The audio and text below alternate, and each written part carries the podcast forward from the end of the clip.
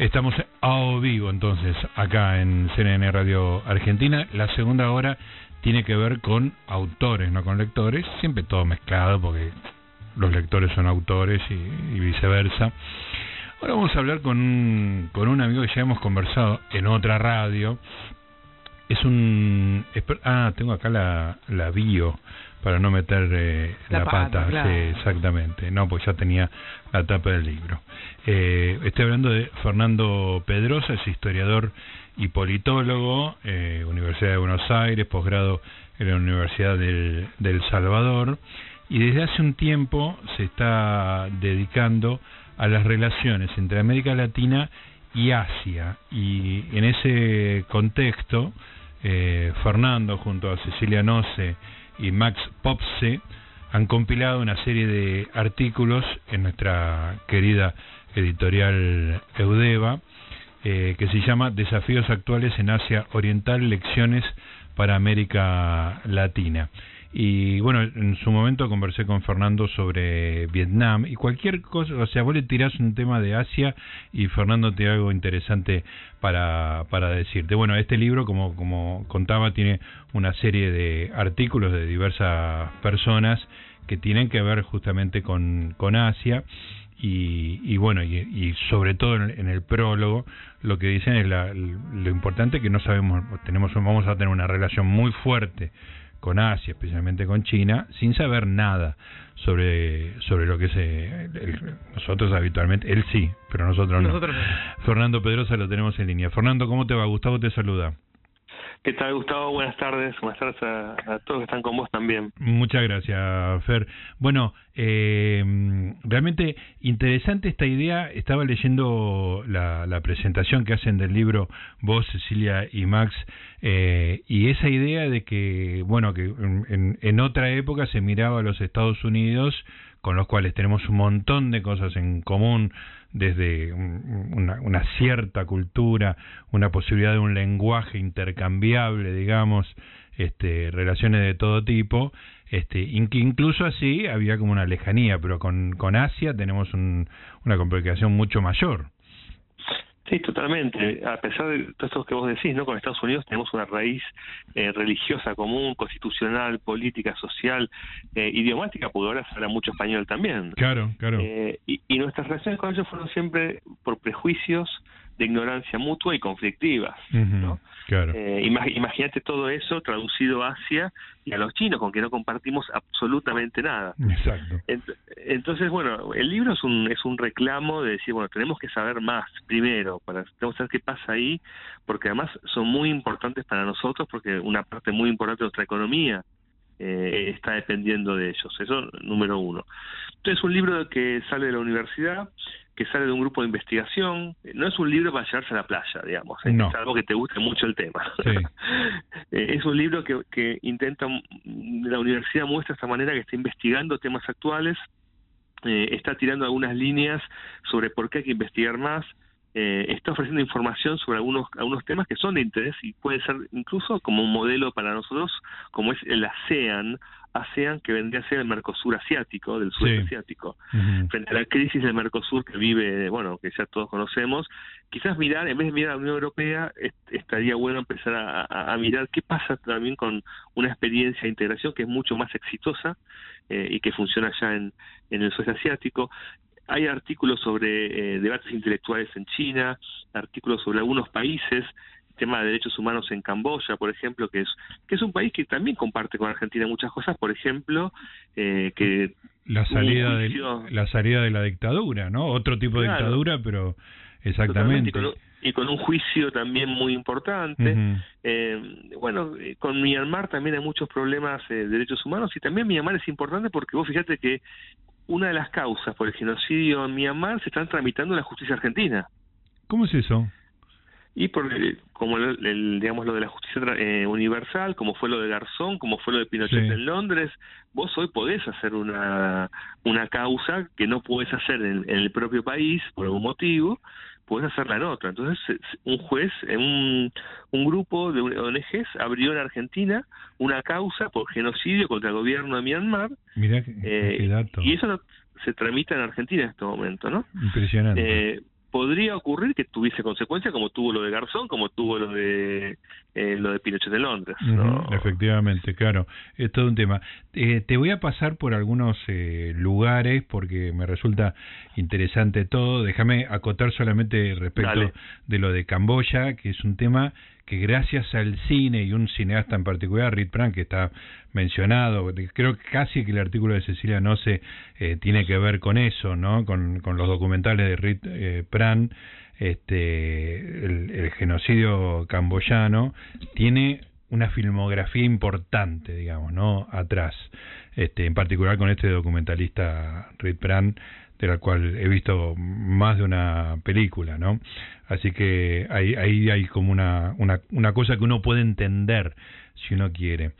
Pero te, te, salto del país porque este creo que uno habla de Camboya, Indonesia, China, eh, bueno, todos los que nos suenan, pero Myanmar no nos suena, Fernando. ¿Por qué? No nos suena porque antes se llamaba Birmania, por ejemplo, y quizás eso más nos suena.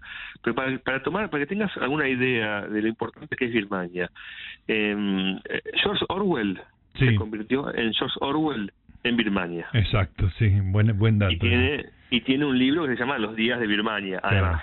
sí. Eh, y, y, tiene todo, toda una, una experiencia como policía bajo el imperio británico y bajo con la idea del imperio que lo influenció mucho en sus ideas posteriores y en su literatura. Al mismo tiempo, Pablo Neruda era cónsul chileno en Birmania. Ah, tenés razón, claro. Y la Pantera Negra y toda, toda esa historia de ese amor salvaje que tuvo él, que influenció muchos de sus poemas, están vinculados en Birmania. sí, sí, ah, señor. Excelente. O sea que cuando vos, en cualquier, en cualquier lugar del mundo, vos empezás a encontrar vínculos, empiezas a tirar cosas, y además hay toda una mitología sobre una de las ciudades birmanas que es Mandalay, que bueno, hay una canción de Robbie Williams, de Frank Sinatra, eh, y además, si viste The Crown hace poco, hay una especie de poema de, de Rudyard Kipling, que es eh, La Ruta Mandalay, creo que se llama, o algo así, no me acuerdo del nombre, pero que es un poema que en un momento los ex soldados británicos eh, en, la, en la serie esta hay un acto sí. Bueno o sea que eh, eh, para hoy es difícil hablar de estos países de China y de estos países como si fuesen Oriente totalmente separado de Occidente. Como también es hablar es difícil hablar de nosotros como Occidente totalmente separado de ellos.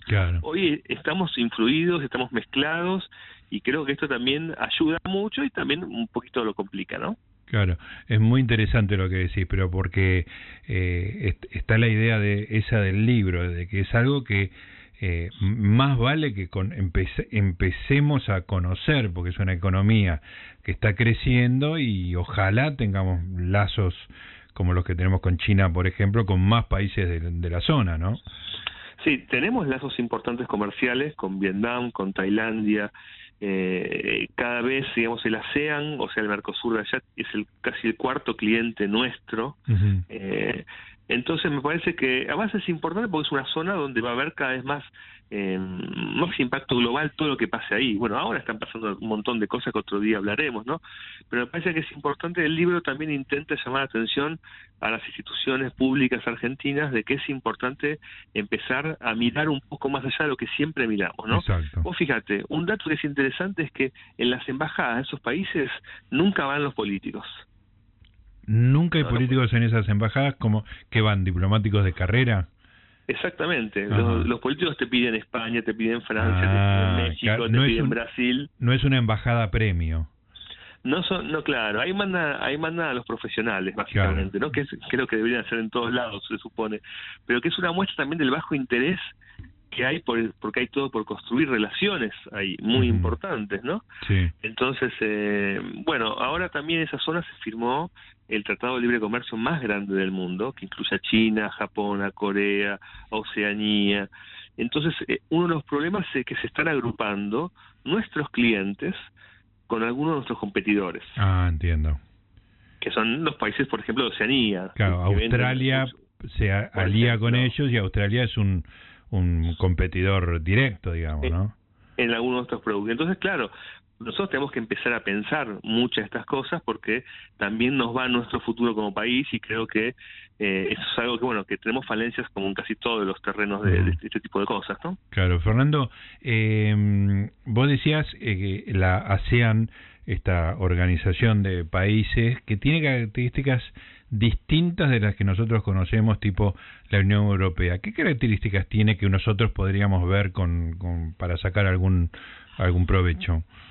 Por ejemplo, vos en Europa y en América Latina tenés una especie de sentimiento supranacional nacionalista. Somos latinoamericanistas. La patria grande. La patria grande. O somos europeístas. Bueno, ahí ese sentimiento no existe. Ajá. Cada eh, país es eh, cada país. Cada país, sino, eh, eh no hay un nacionalismo artificial eh, supranacional. No hay un destino al que hay que ir, una unidad de toda la... entonces, al, al no haber ya cuestiones nacionalistas, es mucho mucho más fácil porque es más pragmático. Lo que lo, lo que guía a la ASEAN es el pragmatismo. Bien, business.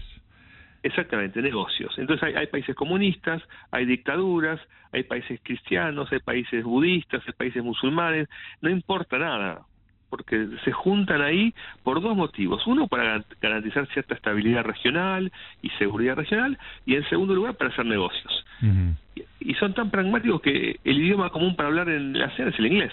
Las reuniones de la ASEAN, no, hay, no es que hay traductores de todos los idiomas. Van y hablan en inglés, claro. Exactamente, exactamente. Es el pragmatismo, digamos, que es su...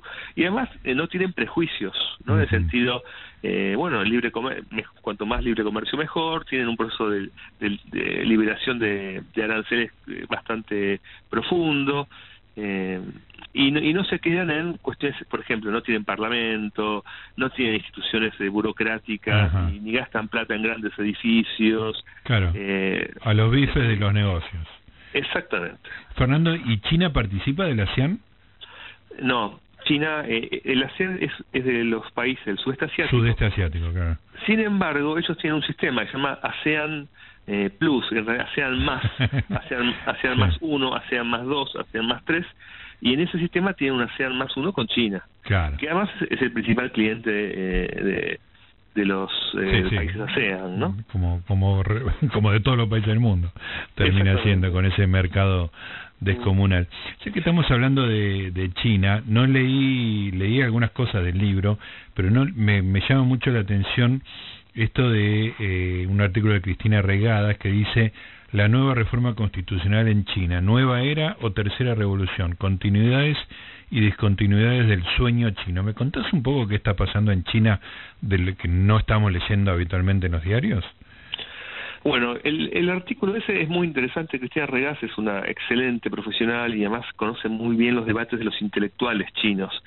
Me parece que un error que cometemos siempre con China, en primero, es pensar que es una dictadura como Venezuela. Y eso lejos está, está, es un país con una tradición milenaria, con eh, influencias intelectuales, filosóficas, políticas eh, y con debates propios que no toman la forma que esperamos nosotros, que no toman la forma que nosotros desearíamos para el mundo posiblemente, pero que eso no implica que no tengamos que saberlas, no tengamos que conocerlas. Al, principio de la nota hablaba del neoconfucianismo, que es como un elemento eh, muy importante de, la, de, su estructura mental, digamos, ¿no? Exactamente. Eh, lo primero que tienen que saber es cómo piensan ellos, claro. qué debaten ellos. Este libro un poco, este texto parte un poco de la reforma del 2017, los cambios que tuvo, el ascenso ya de, de sí al poder, hoy está pasando otra cosa, porque además, viste, como es esto, los libros son como un artefacto eh, que se construye más a fuego lento y la realidad cambia todos los días. A otra velocidad, claro. Por eso en el mundo académico el paper eh, o, el, o el, sí, el artículo de revista ocupa un lugar muy importante porque es mucho más ágil a la hora de producirlo y de pero, pero podemos decir que hoy también China está discutiendo nuevamente su, eh, cómo trata con sus cambios internos a nivel de occidentalización. Por ejemplo, ahora viste que prohibieron que los chicos estén más de tres horas con los electrónicos. Pero eso es, todo parte de lo que algunos llaman una revolución cultural 2.0, en el sentido de, después de la revolución cultural de Mao, de, vuelta hacia una especie de lucha contra la occidentalización, metieron presos a muchos youtubers, están todos los problemas con las empresas como Didi o como Alibaba, con, que están en este modo Evergrande mismo, hay muchos problemas con su, su organización interna, eh, se supone que hay muchas diferencias y muchos debates en el, Partido Comunista mismo, eh, pero como todo en China es muy difícil enterarse en tiempo real, es muy difícil eh, acceder a la información, porque más no, es que vos abrís los diarios y te enterás como puede pasar en Argentina, qué está diciendo el presidente con el jefe de gabinete. Eh, en los países es un país comunista, es un país bastante cerrado, a pesar de que tiene el Partido Comunista Chino tiene 90 millones de integrantes aproximadamente. Es el partido más grande del mundo, ¿no?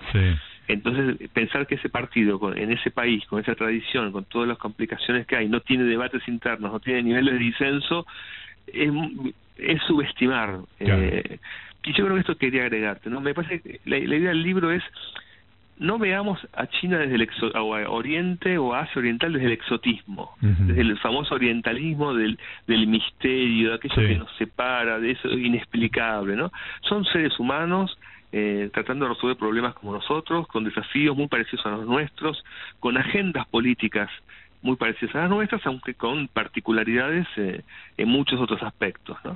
que vienen de, de la historia particular de cada uno de ellos. Totalmente. Bueno, y vos pensás que muchos de esos países también, eh, no, no solo China, no solo India, eh, en la misma Myanmar, Camboya, eh, Tailandia, han sido imperios en un momento, han sido países muy importantes, entonces tienen todavía ese ese impacto en la, en la cabeza de sus habitantes. entonces, a, diferencia de América Latina, esto también es muy importante. Nosotros, los argentinos, los uruguayos, los chilenos, somos identidades nacionales artificiales. Es decir, no había argentinos antes de Estado argentino. Ellos existen desde hace milenios.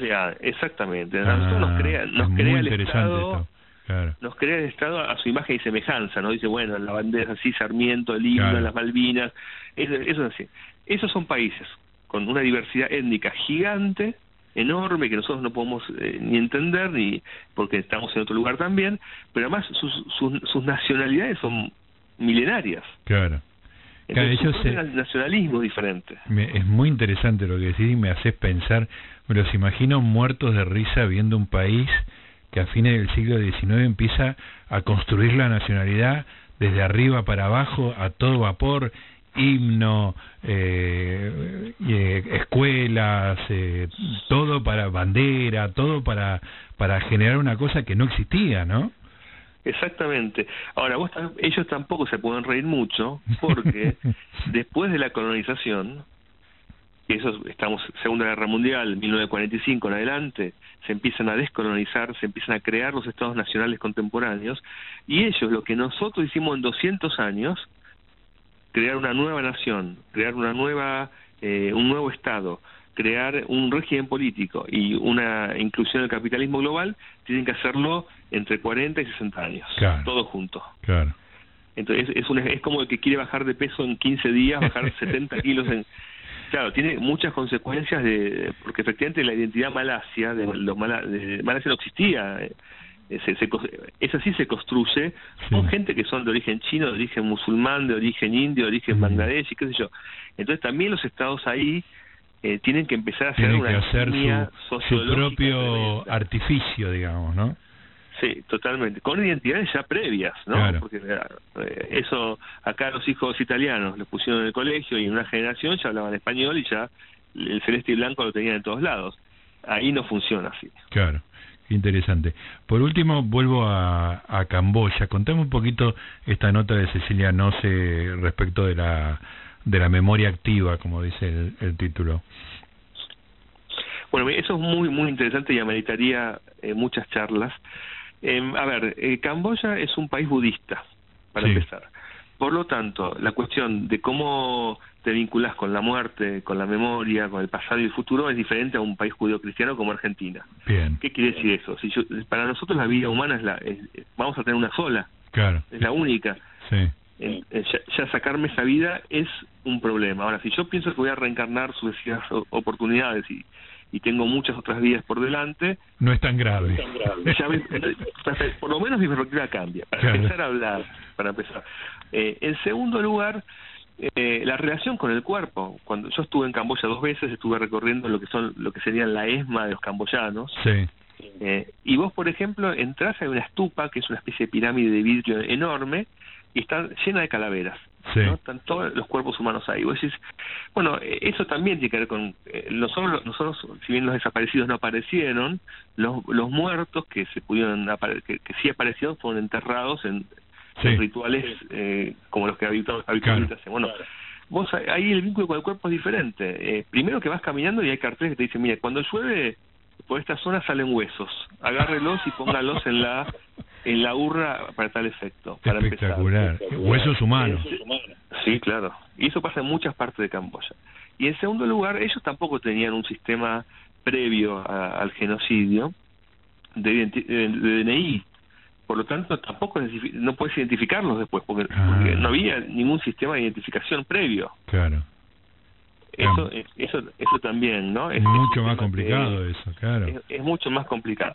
También el tema de la reconciliación, porque efectivamente la forma en que vos eh, llevas adelante tu vida, la forma en que vas a morir, eh, eso va a impactar en la forma en que te vas a reencarnar. Eh, entonces también hay, yo, digamos, sobre 8 o 10 millones de personas mataron 2 millones. Sí. Eh, evidentemente que a todos, todos tienen algún familiar, conocen a alguien. Sí, sí, sí, nadie quedó fuera de eso. Y yo te digo, tanto en Vietnam con respecto a la guerra con Estados Unidos, tanto en Camboya con esto, hay una hay otra forma de tomarse el tema de, de lo que pasó, hay una mirada al futuro mucho más fuerte que, que nosotros, que es como más permanente hacia el pasado. eh, yo te diría que es una forma diferente de tomarse el asunto y por eso es muy interesante conocerlo, porque también yo soy mi, mi doctorado, mis máster, todos en asuntos latinoamericanos. Sí. Eh, y cuando voy allá, de alguna manera también repienso América Latina. Claro. También, repienso nuestros problemas y, uy, ¿qué pasaría si, eh, si dialogáramos en esto? Entonces creo que también es una forma de, de salir de estas encerronas en las que nos quedamos sí. ¿viste? Que, y que tanto dolor nos traen a todos finalmente. Qué bueno.